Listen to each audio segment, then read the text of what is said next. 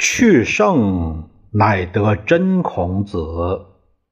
作者李陵，由事了播讲。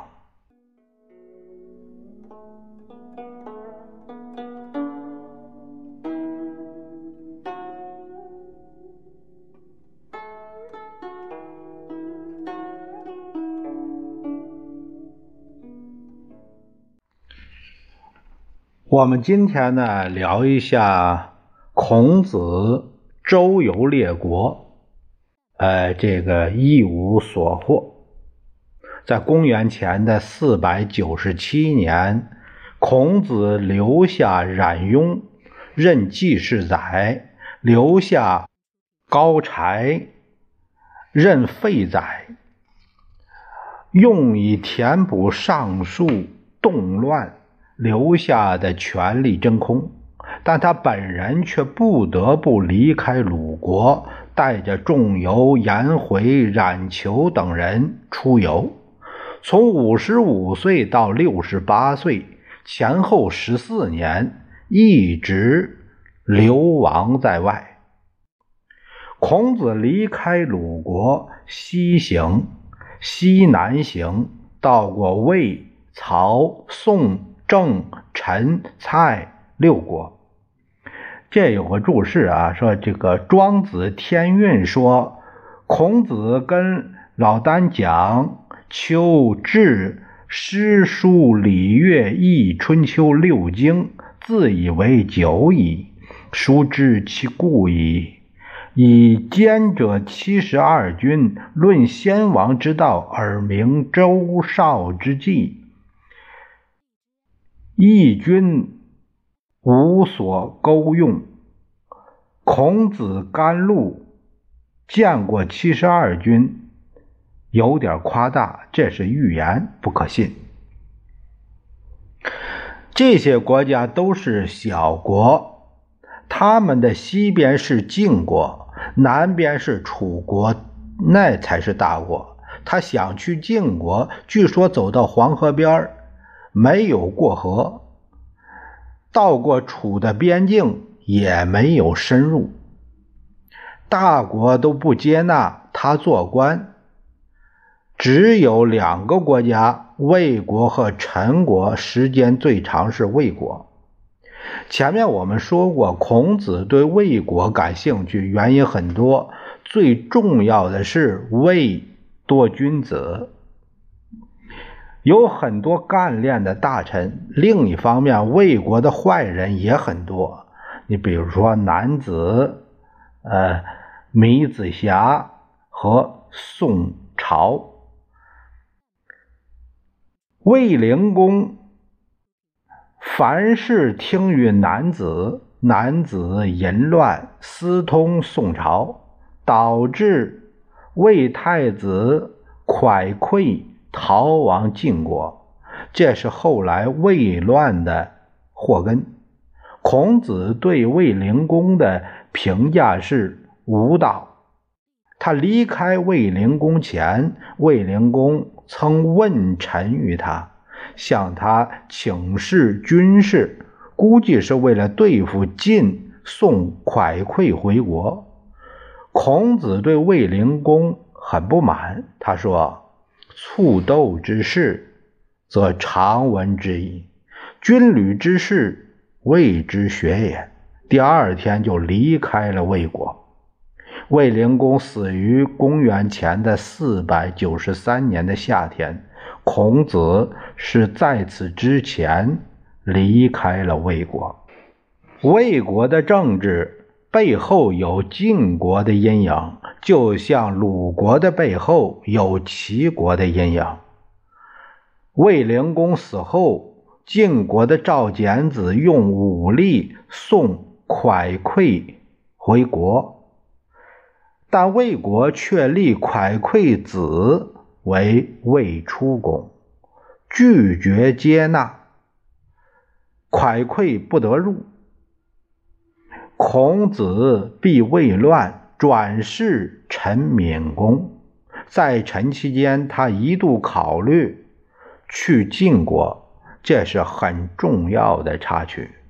在公元前的四百九十年，赵简子为中谋，伏羲以中谋叛。伏羲召孔子，孔子曾动心。伏羲召子欲往，子路曰：“昔者有也。”闻诸夫子曰。亲于其身为不善者，君子不入也。夫昔以忠谋叛，子之亡也。如之何？子曰：然。是有言也。不悦坚乎？摩而不临，不悦白乎？啮而不淄，吾其刨瓜也哉？焉能？细而不实，在《论语》中，这个事儿和阳货之兆、公山弗扰之兆列在同一篇，绝非偶然。这是孔子的第三次动心。孔子去魏，是学伯夷、叔齐。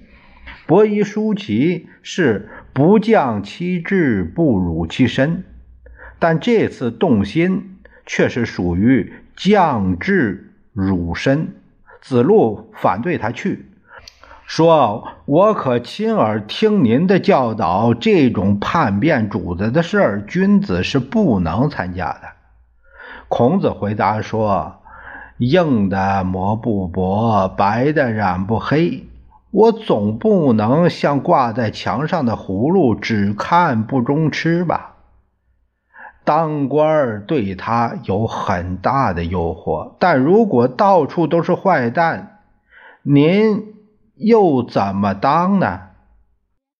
政治都是依靠现实的政治力量，一恶降一恶，这和道德完全是两码事儿。没有好蛋，只有坏蛋里面挑好蛋，把坏蛋当好蛋。但这样一来，道德还怎么摆呢？孔子是陈敏公，《论语》毫无记载，只提到一位陈思败，魏国才是他最上心的地方。孔子是魏出公，在公元前的四百一十八年，也就是魏出公即位的第四年。子路问老师为政的第一件事是什么呢？孔子说：“必也正名乎？”当时的魏国是处于蒯聩父子争政的危机之中，他们两个父不父子不子，怎么正呢？子路认为老师的想法太迂阔，被孔子痛骂。孔子的施政纲领还是当年打齐景公的那一套，当年不行，现在也不灵。孔子居位，对魏国的政治参与太深，他的学生仲由是魏仆役大夫，仆役啊是魏豫晋和楚的门户，高柴。是魏的士师，都是魏出宫的臣下。孔子反鲁前，孔子反鲁后，他的学生都穿梭往来于鲁魏之间。孔子回到鲁国，仍不能忘情于魏国的政治，继续支持魏出公，这是仲由死魏的原因。公元前的四百八十年岁末，蒯聩自欺入魏，高柴逃跑，仲由死于难，被人剁成了肉泥。孔鲤立蒯聩为魏庄公，魏出公。逃往了鲁国，二军费力，背后是晋鲁斗法。晋国支持蒯聩，鲁国支持魏出公，仲由之死让孔子深受刺激。次年四月，他含泪离开了人世。这是《左传》叫哀公十五年和十六年的事儿，这个结尾很悲剧。下面，呃，我们再聊一个话题，就是丧家狗的象征意义。孔子在外多年，心情很不好。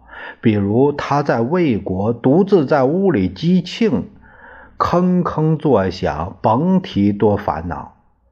这种烦恼无人会，反而让个背着箩筐打门口过的汉子给听出来了。子击磬于魏，有贺馈而过孔氏之门者曰：“有心哉，击庆乎！”继而曰：“彼哉，坑坑乎！莫己之也。”思已而已，深则利，浅则竭。子曰：“果哉，莫之难矣。”他说：“这谁在击磬啊？肯定有心事。你那点心事也太俗了吧？不就是因为没人理吗？”孔子的烦恼是莫己之，谁都不理解，谁都没人搭理。该跑的地方都跑过了，剩下的只是福海居夷。子曰：“道不行，乘浮浮于海，从我者其由与？”子路闻之喜。子曰：“有也好勇过我，无所取材。”子欲居九夷。或曰：“陋如之何？”子曰：“君子居之，何陋之有？”